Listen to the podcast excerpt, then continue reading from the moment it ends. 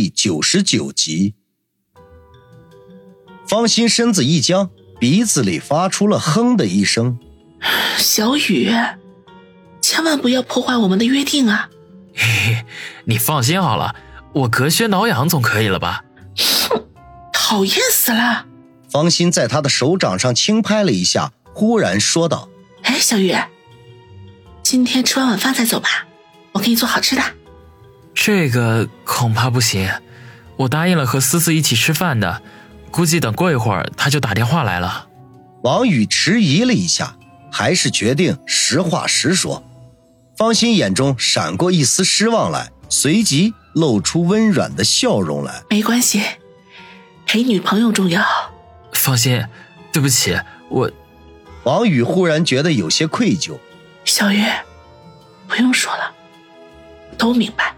方心按住他的嘴唇，浅笑说道：“以后都不用说对不起，一切都是我心甘情愿的。”王宇心中叹了口气，虽然明知道和方心不会有任何的结果，可他却仍旧忍不住想要从他的身上获得慰藉。这样对他是不是有些太不公平了？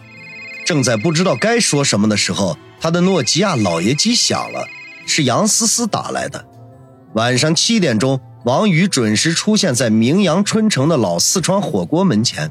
他穿了一身崭新的休闲装，这是方心为他准备的。在方心的衣橱底部存放了数套适合他身材尺码的新衣新鞋，这套只是其中之一，剩余的还有西装、运动装等等。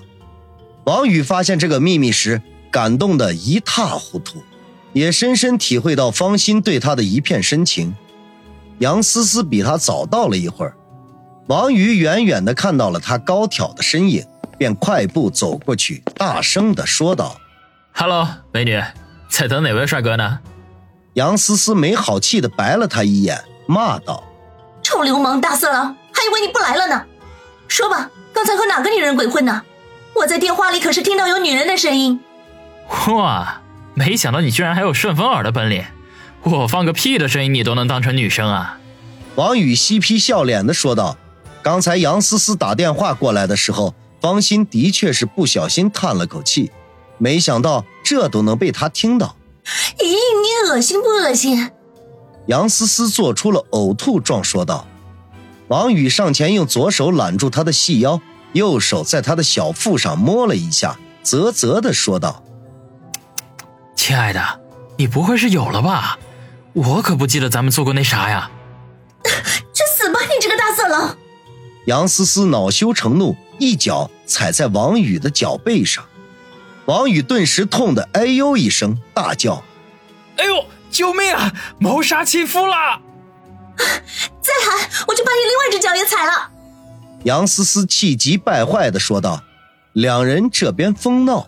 已经引起了老四川火锅店服务员的注意，正隔着落地窗看热闹，脸上均是挂着会心的笑容。这对年轻情侣，男的帅气，女的靓丽，简直是绝配，羡慕坏了这些服务员们。好了好了，思思，咱不闹了。从早上到现在，我都没吃饭呢，都饿得前胸贴后背了。王宇连忙做出暂停的手势。可怜兮兮的说道：“杨思思哼了一声，不过听他说一天没吃饭了，不免有些心痛，便说道：‘那还等什么？进去吃饭，填饱肚子再跟你算账。’谢主隆恩。”王宇做了个揖，然后屁颠屁颠的挽着杨思思的胳膊走进了火锅店。老四川火锅是个面向大众开设的火锅店，经济实惠，干净卫生。尽管是炎热的夏季，却仍旧火爆非常，尤其是在饭时，向来都是客满为患。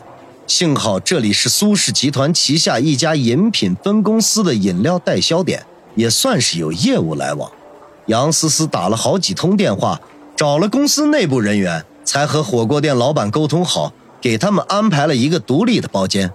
据火锅店老板说，这本来是给一个熟客预留的。实在没有办法，才转给他们的。包间是二零九，在二楼走廊尽头的旮旯里，旁边就是杂物间。王宇怀疑这根本就不是给什么熟客预留的包间，分明就是没人喜欢这个位置，心中不免有些非议。看样子苏氏集团也不过如此。当然，如果是苏大少或者他老子来了，那就另当别论了。不过以他们的身份，也不屑来这种平民饭店。杨思思看到这里的环境，显得有些尴尬。可是现在没有其他餐位，只能将就了。好在包间里装修的还不错，使他们的心情好了一些。点了一些蔬菜和牛羊肉，服务员陆续的端了上来，火锅里的汤也烧得滚开。两人边吃边聊。杨思思询问王宇这两天出门的情况，王宇就含糊其辞，只说是给熟客开车去了。一路上平安无事，没什么好说的。杨思思也没有过分的追究，只是好奇的看了几眼王宇脸上的心伤。王宇生怕他继续追问下去，便岔开话题，扯到他身上。思思，你这两天过得怎么样啊？不会是一天到晚总开会吧？苏大少爷未免太变态了吧？杨思思白了他一眼，哼了一声，说道：“哼，只有机关单位才一天到晚的开会下文件。”我们公司是实体企业，要是每天开会的话，大家都得去喝西北风。嗯，言之有理。王宇故作了然的说道：“唉，这段时间总是开会，主要的原因是公司内部在大换血。”杨思思吃了两片青菜叶，忽然叹口气说道，脸上掩饰不住的疲惫。换血？换什么血？王宇一愣，好奇的问：“就是苏新志。”他频繁的进行人事调动，将他的班底一点点的渗透进公司里，占据各个重要部门。杨思思说道。王宇一脸的费解，疑惑的说：“苏氏集团是他们苏家的，苏新志是大少爷，整个集团早晚都是他的，他这么搞有什么意义啊？”哪有你说的那么简单？苏氏集团是股份制公司，虽然挂着苏家的名头，可是后面还有许多的股东。